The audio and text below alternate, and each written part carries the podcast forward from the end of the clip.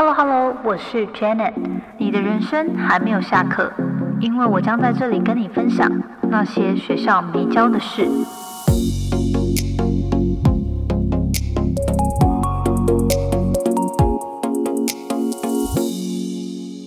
荣幸可以邀请到世宇跨境电商顾问公司的美女 CEO Doris，呃高庆宇来跟我们谈一下什么是跨境电商，还有我们这个整个全世界啊，就是在过去二零二零年因为疫情的影响，呃，整体接下来我们接下来这一年的电商趋势，所有人的消费行为啊模式有什么改变？那最后我自己私信会想要问说，那这样子的转变对于自媒体经营者或是个人品牌经营者会带来什么影响？那今天就是来请教电商的专家 Doris 来跟我们聊这方面的主题。欢迎 Doris。Hello，大家好，我是 Doris。好，那首先可不可以请请你跟我们听众们自我介绍一下？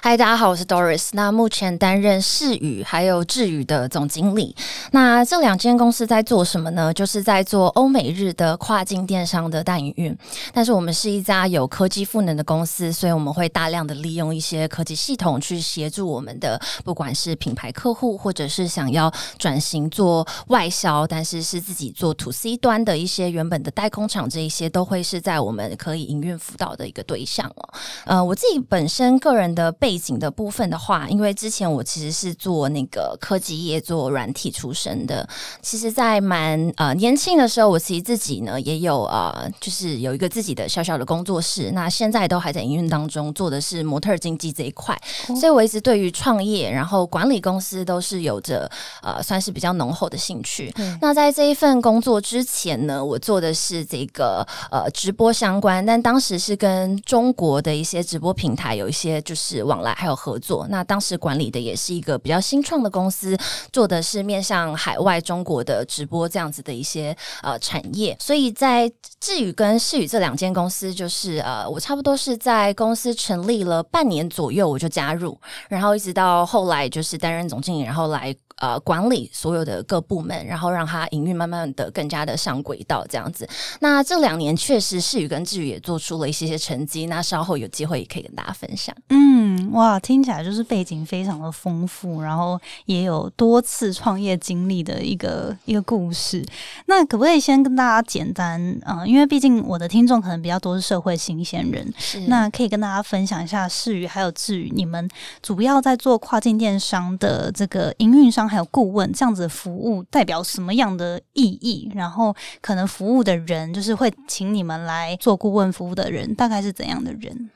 好，首先是我们的目标客群的部分哦。第一个是有很多的厂商，其实甚至是在几年前就开始意识到必须要走数位、走线上，要转型，甚至这样子的数位线上的布局不会只有局限在国内，因为毕竟台湾就是一个小小的海岛。那这样子的一个消费族群，可能对他们来讲是不够多的，或者他们会希望扩扩到更多的面向海外的一个受众。所以我们会看见有一些厂商，他可能多年前就开始试图自己组建团队，然后转型。可是事实上呢，在我们运作之下呢，会发现台湾在整体的一个教育环境跟市场上，就像问一个最简单的问问题：现在我们还有国贸系吗？可是你有听过跨境电商系吗？没有，然后国贸系现在的学生在学什么呢？可能进出口。报单、报管这些，就是一些比较传统的一些方式。哦那很多其实传统或一些比较复杂人力的东西，现在都已经有很好很好的一些各式各样的小工具、小软体，可以渐渐的去取代一些繁琐的人力，还有这样子的一个布局。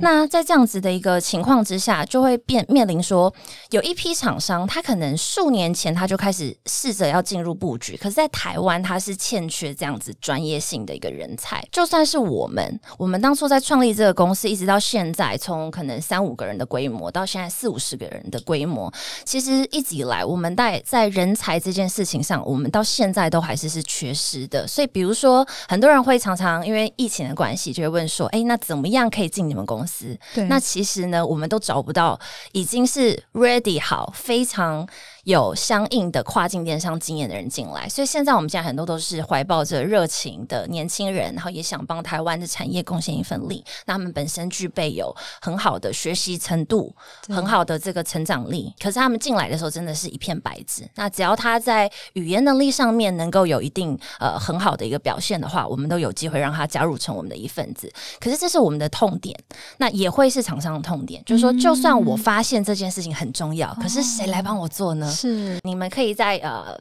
一个零四一一，然后去找到你们相应的人才对入驻进来嘛？这个事情其实是有一点点小小的困难的。那第二种类型的厂商，其实就会是台湾其实有很多的中小企业，可能以前是走代工厂出身的，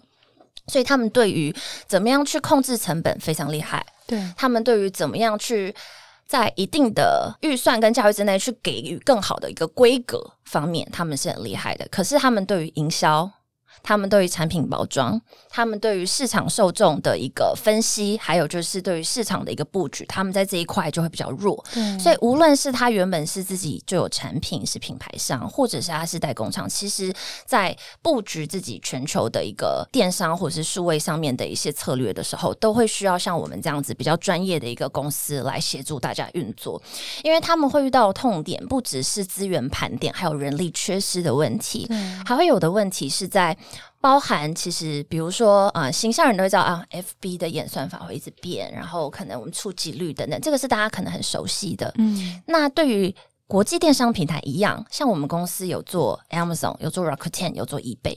他们也会有不断有新的一些 policy 出来，然后也会有新的广告方式，是也会有非常新的不同的呃政策也好，或者新的规范也好，以前可以做的事情现在不能做了，以前呃没有尝试过的一个行销的方式在站内，但现在有了等等。那其实找到我们像我们这样的公司，其实好处是什么呢？因为我一直相信量变会带来质变。当我们公司已经有数十个团队的成员，那我们也服务了。百家以上的客户的时候，有任何的情况，比如说，好，假设我手边目前我们手边假设有两百间客户，对那如果某一些客户他已经尝试过一些新的一些营运或营销的一些行销的一些方式，那我们就可以透过这样子的一些数据去把它拓及布展到其他的客户端当中，让他们也去了解到说整体的一个状况。那如果假设是单打独斗的厂商，对他们来讲比较辛苦的地方是，你每一件事情你都必须要摆资源下去试，你才会知道它的效益如何。对可是找到我们比较专业的这样子有一定量体规模的一个专业的营运公司的话，当然在。人力的一个找寻上面，在时间的节省上面，甚至在更精准的布局你的预算上面，都会有比较好的一个效果。嗯，哇，了解哇，所以听起来，其实，在你在服务台湾的一些品牌啊，或者电商，其实这个过程中是有很多是整体整个产业转变需要更新的心态之外，还有技术上啊、人力上啊，这些全部都需要更新。所以透过跟你们合作，它可以有最新的 knowledge 知识，然后可能现在流行的一些方法，然后会最佳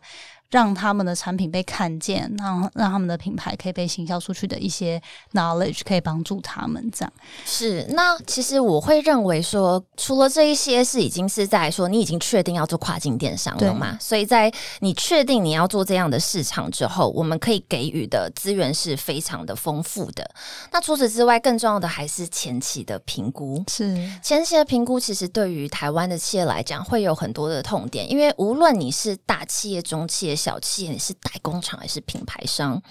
事实上永远都是要先盘点自己手边的资源，才有办法再往下布局。因为你看，我只要跨出了台湾，我都叫跨境是。的话，那全世界这么多地方，对，那就算是以我们公司目前只主力做欧美日这三个地方，其实欧洲有多少个国家？你有英国站，有德国站，有荷兰站，而且甚至你是会有不同平台的不同站点。那你怎么样去决定你的资源是？诶，英国摆的多还是德国摆的多？哪一支产品应该上美国？这支产品英国人应该不喜欢，或是这个东西有没有价格竞争力？它在前期的一个大数据的调研上面，我们也可以发挥很好的一个评估的一个效益。嗯因为我们常常会跟我们的客户说，不是说你现在你手边觉得哦我要做，然后我也准备了一笔钱，那你就应该直接把头洗下去，是而是你应该要先盘点你做了之后。有没有机会真的有走到所谓的销量这件事情？因为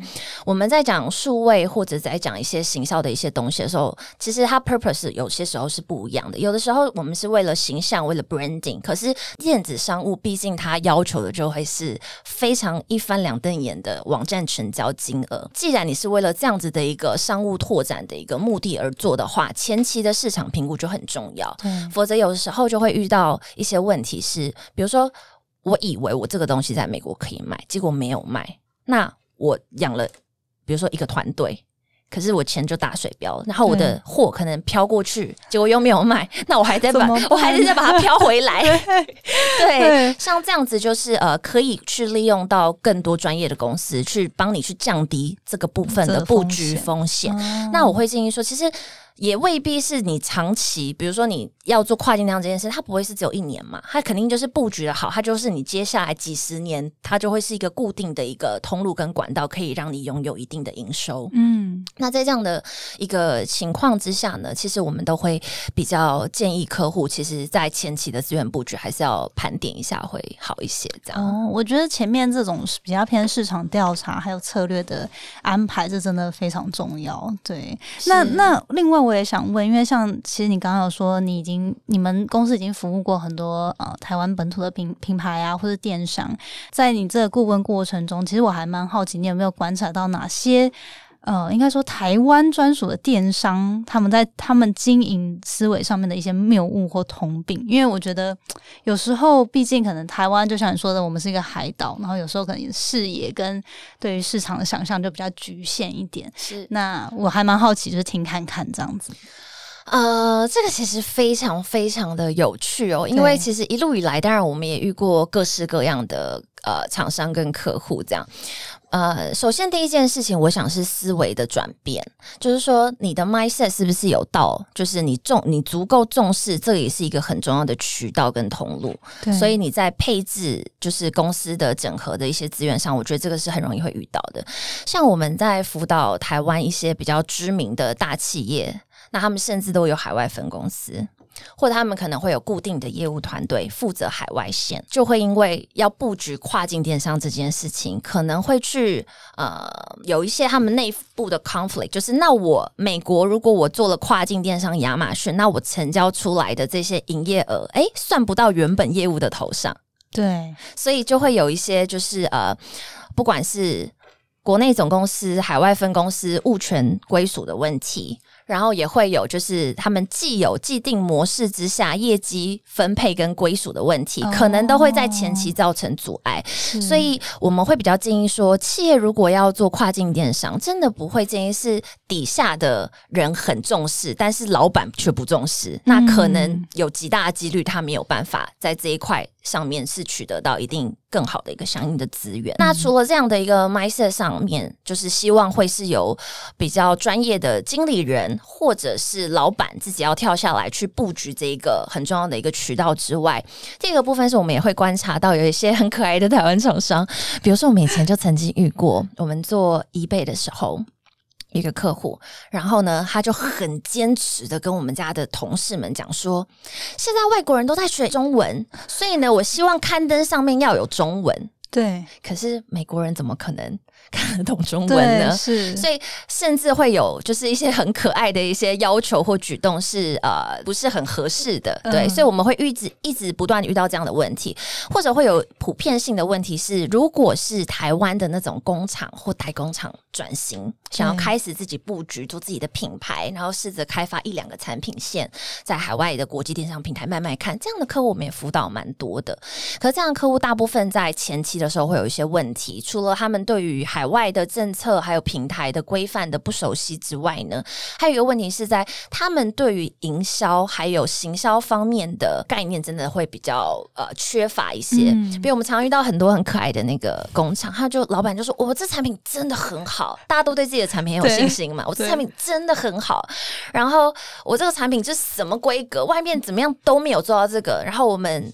呃其他可能比如说他们可能会看不上，比如说中国制的某一些的，他们觉得自己的。东西规格很好，可是当他提供我内容的时候呢，我们就要想尽办法帮他找营销卖点。对，因为他们在跟我们沟通的时候，他们其实对于自己的卖点，他们是没有很厘清的，或者他们不太确定说我的文案我要怎么样吸引到消费者目光。因为以前对于这些代工厂来说，最简单就是规格跟价格。对，就是我要求规格，我要求价格，所以当他跟我们沟通的时候，他就一直跟我沟通规格跟价格。哦但那不对但他是消费者能对，了解但他大。家未必可以真的去 touch 到消费者心心里的想法。比方我之前就会呃讲到说，做跨境可能呃文案它是很重要的。比方说外国人一样觉得我们在讲中文，可是我们会常常用的语汇跟文字呢，是就是一看就会知道说，哦，这个是香港人的中文，或是这个是中国人的中文，是这个是台湾人的中文。事实上，我们自己看是看得出来的。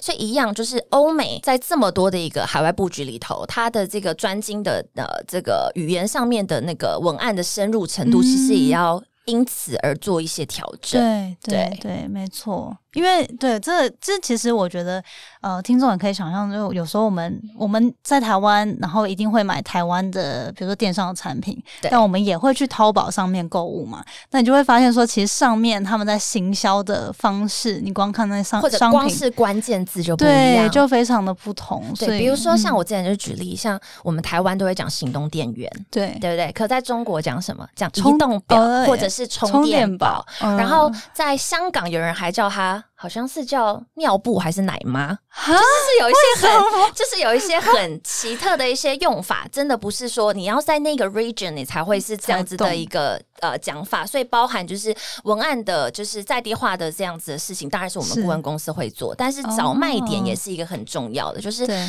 嗯，比如说呃，一样以行动电源来。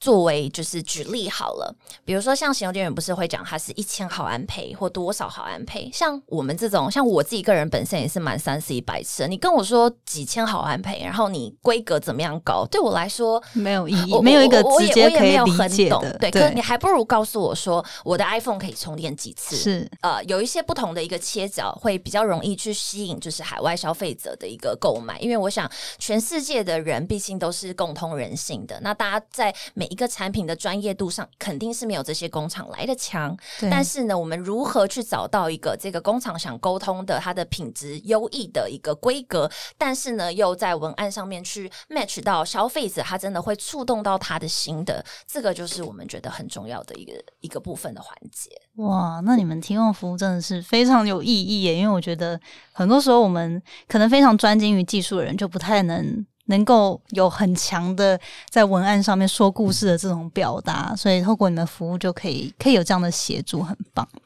那接下来我其实也很想问，因为我自己本身之前就是过去七年待在美国工作，然后去年九月才搬回来。然后其实因为这段时间，就过去这七年就很少，每次回来就只是旅游嘛，等于说不是、没有真的在台湾呃用很多电商购物这样，所以一回来就过去这几个月，比如说要添购家具啊，添购一些日常用品，其实有有意识到台湾很多电商上面的心态的转换。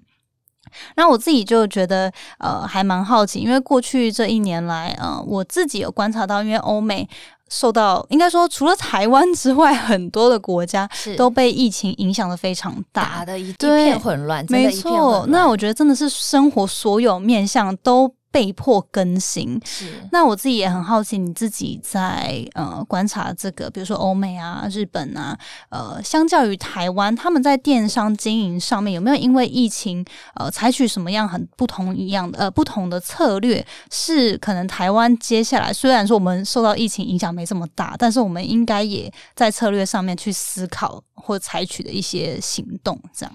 嗯哼，在欧美市场，其实总结来讲，整个二零二零啊，会觉得它就是很混乱的一年。对大家都可想而知，像我们这样的公司，当然在去年一定会有一定的一个加速跟成长，是是肯定的。但其实去年它的混乱程度大概就会是很像是，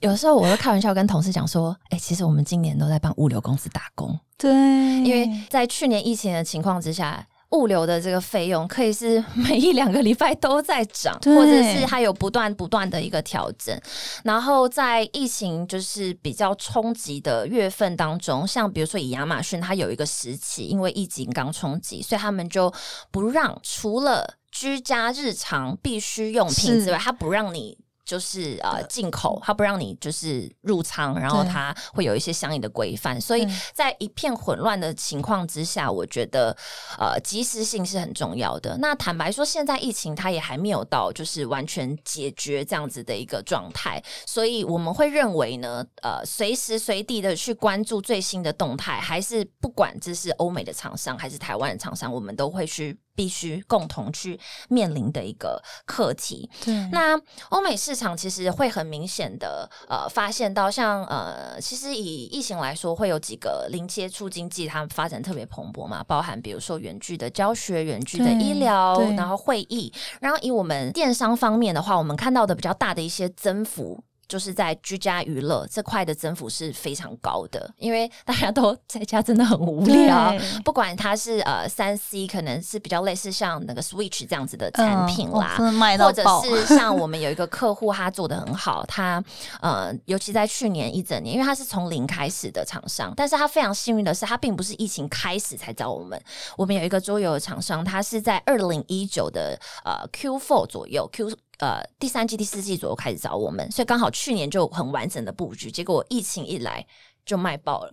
啊 对，因为他们卖的就是桌游相关的一些东西。那除此之外，我们也有观察到一些海外的数据，是宠物用品对跟小孩子的一些用品。那因为大家可能闲在家里真的没事，就会想想说对家人好一点，多因为疫买一点疫情，我觉得它一定程度上会影响到人的一些想法。是 对啊，就是在疫情的情况之下，我对我的家人，我对我的宠物好一点，哦因为 who knows tomorrow 会怎么样。惜现在的感觉，对，所以有一些呃领域。有一些产有一些产品就真的在疫情期间就卖的是特别特别的好。那台湾如果要做一些相对应的策略调整的话呢，我会说，无论你是已经脚踏进去了，头洗到一半了，或者你现在是全新的厂商，第一个是我认为更要重视所谓的合规运营。什么意思？合规运营，大家好像没有做过跨境电商的人会想说，嗯，合规不是听起来很基础的吗？对可事实上，因为中国在这呃最近这几年来的这个电子商务的蓬勃发展，那中国人他们有很多各式各样的一些。手段或方式可能不被国际的电商平台所那么的 adore，就是这样子的一个方式。是所以，呃，我们会说跨境电商的趋势跟运营策略是：第一个是你所有的运营一定要合规化，嗯比如说你该去注册当地的品牌注册，那你就要做这件事情。那你该有的一些物流的一些条码，以前会有一些。就是不是那么方便放在台面上说的一些，就是呃，就是解决的一些手段或方法，这些都慢慢慢慢你会发现会被国际平台给剔除掉。所以你在做前置的时候呢，你在做资源盘点的时候呢，我会建议大家一定要先把所有面向合规的基础一次性费用都要把它列入嗯在你初期的评估当中。那再一点的话，就是其实营销的多元化跟数据的及时化这两件事情，都会是厂商会去。需要去注重的，包含数据的及时化，因为电商虽然是一个蛮快速变动的产业。不管是人没有进入，或者是他进入初期或者是营运的时候，他随时随地的及时数据分析，这个是很重要的。那营销多元化这件事情就不限于它是社群的经营、品牌官网的经营，嗯或者是额外会有站内站外的一些导流的一些经营。那营销的多元化，其实在在的都会让海外的消费者不断不断的加深你这个品牌的一个印象。对，因为其实台湾真的百分之八十以上都是中小企业。坦白说，在盘点所谓做品牌的资源的时候，大部分都会比较辛苦一些些，所以挑好正确的产品很重要。然后针对这样子的产品，跟你想要打的一些系列，不断的去跟你的消费者。重复沟通也会是呃，我们认为很重要的部分。嗯，了解。好，那最后两个问题，有一个算是我自己对于我自己未来 想赶快先请教一下专家，就是因为其实也其实我觉得也是因为疫情加速，整个台湾有很多个人开始透过网络平台来经营自己一个 side project 或是一个副业，然后甚至把副业变成主业来经营自媒体或个人品牌。其实我觉得个人品牌最终其实大家都还是希望它有一个盈利模式，而不是说哦，我就是要变成一个像 celebrity 这样一直在荧幕面前。那我就蛮好奇，因为像我自己也会觉得最最最终，因为因为我在美国待很多年，所以我知道其实美国有很多的 influencer，他就是自己会打造他个人的品牌的产品或周边，对，那就导致就是之后等于说他就是整个 ecosystem 可以有盈利这样。那我还蛮好奇你自己可能在台湾湾市场近期有没有观察，比如说有没有个人找你们当顾问，然后或者是说，如果是以这样小型甚至艺人公司，你会给他什么建议？如果他未来想要。开发自己的产品，然后甚至做到跨境行销，怎么样开始呢？或者说可以透过你们有什么样的嗯更加的成长，或者是很欢迎你马上接下来可以来 考虑变成我们的客户之一。是，但我们实际在观察台湾很多的自媒体的部分，大部分都还是是以台湾作为一个呃聚集的，就算是一个基础点，因为呃台湾在台湾的影响力，当然它会扩及在台湾的受众上面，所以比较少这样子的一个呃算是。呃，网红们或者是做自媒体的 influencer 来找到我们，一开始就想做跨境电商的，其实是确实是比较少一些。因为包含像找我们的很多，会是他本身就已经有了外销海外的一些资质的工厂，他想转型的时候，他刚好欠缺的就是中间的这个营运还有这一端。那针对你的问题的话，其实我会建议的是，第一个是我会觉得，像你在台湾有这么这么多。很喜欢你的粉丝，所以其实以台湾作为基础还是是好的。对，那再来的话就是说，其实现在会越来越看，越来越多看到的是所谓的生态圈或者是合作模式。你出你的影响力，然后你有你一定支持你的粉丝们，但是找到好的供应链，这个是很重要的。因为终究呢，电子商务呢，我觉得要回归到本质。对，就是所有的商业本质是什么？就是消费者希望他。不是被骗钱，他购买到的是一个好的商品，对，或我支付了一定的价金，但是我的规格或者我得到的是我觉得心里觉得值得的这样的商，这个才是商业的本质。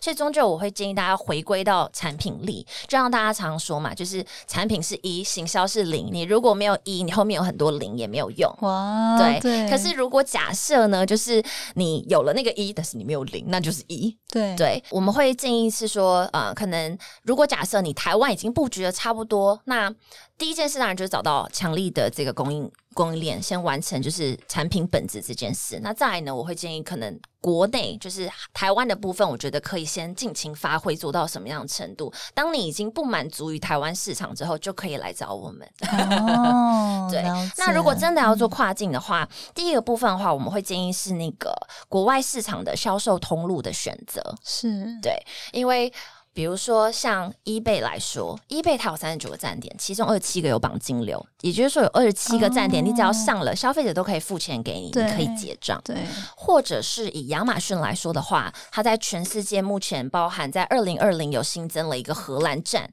所以呢，你可以更多的去布局不同的国家市场，所以。前面就是一样会回归到刚才我们有聊到的，就是说，如果你已经找到了很很适合你的产品线，找到了强大的合作的供应链的厂商，然后在台湾也布局的你觉得很不错了，那接下来你想要往跨境再继续往下走的时候呢，做到多平台还有多市场的前期评估是很重要的。像我们平常在做前期评估啊，我们是完整的用，比如说你就想要卖这一支。笔好了，讲它就是一支笔，我们就会拿这一支笔它实际的规格跟它实际的一些内容下去做调研。所以，比如说笔也会有分很贵的笔跟便宜的笔啊。是，所以我们就会就你的这一个系列下去帮你做市场调研。所以还是要等到有确实的产品去做前期的评估，会是比较准确的。了解哇，好。那今天我觉得真的前面有有收到非常多很专业，就是真的是专家，然后他多年经验还有。有呃，因为顾问很多不同品牌而获得的经验谈，所以非常有收获。前期评估的话，其实你会觉得是很多厂商应该都会是蛮需要的。对，所以像我们公司现在就是，如果你是新手的厂商，然后你希望我们来协助你做产品评估，或者是你已经是投洗到一半的厂商，然后呢，你不是进退两难，对，进退两难，或是很多厂商遇到一个问题，就是哎，我已经卖了，可是我不确定我现在这样子卖的销量是不是足够不好。我是不是 good enough？还是我可以再增加？对，还是我应该拓的是产品线？还是是我原本的产品它就还有一个增加的一个幅度？这一些，我们其实现在目前呢，就是有推出像这样子的一个简易的一些免费的一些评估，就说当你带着你的产品，所以很欢迎 Janet，就是等到你有一个产品对，看你想要销售的是什么产品 之后呢，我们可以来协助你做一些评估。那当然也很欢迎，就是不管你是个人或者你是呃任何的企业，那你想要做一些产品。评估其实都很欢迎可以找到我们，那我们会用我们自己内部的一些大数据的一些分析模组来协助大家做一些市场的一个规划，这样哦，这服务真的很棒哎。好，我们反正最后会有一个呃，把联系资讯都分享给大家，所以如果你本身有这样子想要经营这方面的事业，就可以可以来到时候跟 Doris 还有他们公司团队来约聊一下。好，那呃，节目最后我就是会想要请教你这个每个来宾我都会请问的问题。就是如果你可以给自己年轻时一个建议，你会想对哪个时期或哪几岁时的自己说什么？这样？嗯，这个问题真的非常好，因为这个好像是那个 Jenner 每一次都会问大家的问题。对那其实今天来之前，我有稍微去思考过这件事情，因为我算是一个比较呃一直往前开始就是往前冲的一个人，可以感觉出来超有拼劲。所以其实我自己是啊，我现在是已经有一个小孩，两个两岁这样子。什么？啊，对对对，我已经结婚了。你看起来很像，你看起来超年轻。谢谢谢谢谢谢。天哪！对，那其实我在生小孩之前呢，你知道我有多就可以说是有点变态。就我发现我怀孕的那一个月，然后我去看了一下，我那个月再往回推一整年，我一整年哦，包含六日，然后包含过年的年假这些，我只有五天是没有工作的。就是一整年三百六十天，生小孩前的那一年，对，就是我怀孕之前，对。那其实这样的状态，我其实是天，一直维持很久很久，就是一直把自己，就是想尽办法切割时间，把自己逼到。非常紧绷，因为前面有讲到我目前担任世宇跟智宇的总经理嘛，那我自己还有自己的公司，对对，那目前也都还有团队在运作管理，因为自己算是事业心比较重一些，然后又身兼多职，所以那时候我就发现自己好像把自己真的逼太紧了。我那时候想说，我的宝宝应该是来。提醒我要休息的，对。那呃，有些时候，因为我觉得，当呃你位置呃在比较高，或你要带团队的时候，你会有很多压力。然后有时候，我觉得会期许很多的呃同事们，是不是也可以有一样的拼劲？可是后来，我就告诉自己说，其实不是这样想。因为既然我是在这个位置，那有些同事他们可能对自己的人生职业规划都不太一样。像现在我就比较比较可以放开手，就是 OK。比如说这个人，他这个这个同事呢，他可能他的希望是他希望哦，他不要加班。对，但是他觉得他可以很有效率的把事情做完，或者是他们可能呃有一些自己的一些职压的一个需求，我觉得一定程度上的去放松，不要把自己的标准套在跟你共事的人身上。我觉得这个会是我会想要在几年前就会试着想要提醒自己的，否则的话会变成是当你一直往前冲的时候，万一其他人的步伐有点跟不上，那他们也会觉得很累。那这时候可能我们就会觉得很焦急、很暴躁，你自己也会很沮。上为什么大家没办法跟着你一起冲？这样对对，那当然，我觉得我很幸运的是，我们目前公司的团队大家都真的非常棒，就是是一个很年轻、有活力。然后我很想跟大家讲，就是我们先不管，就是你今天做了多少事情，就是你一定要想着一点，是我们只要能够多协助，不管是多策划一档活动，多设设定一些额外的一些小小的一些技巧等等，我们只要多卖一单。你有没有想过，我不管它是品牌还是它是代控？我们面向的都是台湾的厂商，每一单都是我们帮了台湾厂商，是不是赚了外国消费者的钱？我们是有一点点这种，就是呃，觉得说刚好台湾这一段的营销力就比较弱，所以呢，如果可以透过更多类似像我们这样的公司的话，整体其实是会更好的。因为我最后很想分享一个，就是我大概在三四年前加入事与之语的团队，我发现有一些非常呃，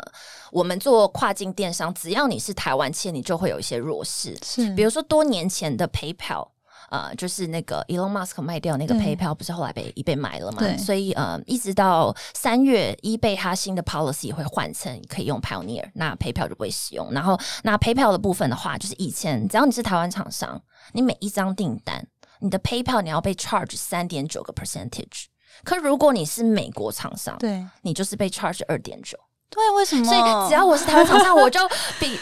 就是美国厂商就是贵一趴，哎，就是我就要少赚那一趴。是只有台湾，还是说很多外国的那都台湾台湾是这样，然后当时的一些 account 如果是在香港的话是三点四趴，所以就是不管怎么样，我都比人家贵。那原因是什么？是因为台湾一直以来都很像是背后的隐形冠军或背后的工厂，就是我们是那个最辛苦做出这一些产品跟货的对的的公司是是更多的。可是只是因为缺少了营销这一段，所以在一些国际市场的一些国际平台，他们的布局，第一个他们在台湾可能就没有那么重视，对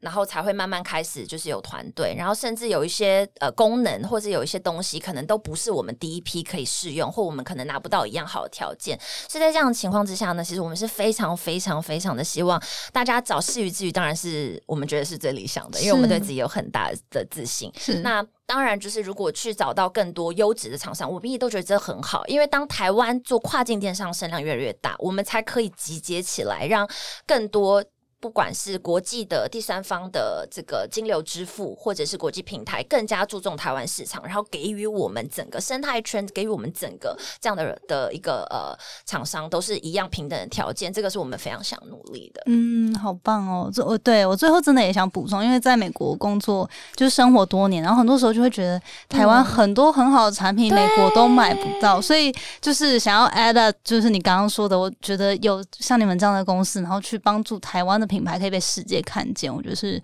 很有意义的一件事。我们努力，对，希望希望希望可以有更多台湾的厂商透过你们，就是走出走出走出台湾，然后被世界看到。谢谢，。好，最后就是如果大家如果他们真的之后有自己的，反正现在他就在经营，或者他之后呃有产品，然后想要跟你们合作的话，可以用什么样的方式找到你们比较合合适？嗯，可以找视语或视智语。那视是这个视视力的视，然后智是秩序的秩，那应该都可以找到我们。那我们会在三月的十六号开始，我们也会开始有第一档的那个 podcast 的节目，那哦专门讲的就是跨境电商的 breaking news。所以非常欢迎一些，就是说，如果你现在可能你没有这样的预算找到专业的公司，其实你也可以更多的 follow 我们的粉丝团，还有 follow 我们的 podcast，因为我们都会带最新的平台政策跟消息在上面定期的更新发布。那我觉得，无论大家未来有没有合作机会，但是我觉得找到一个确实一直在现在都还算是活跃的。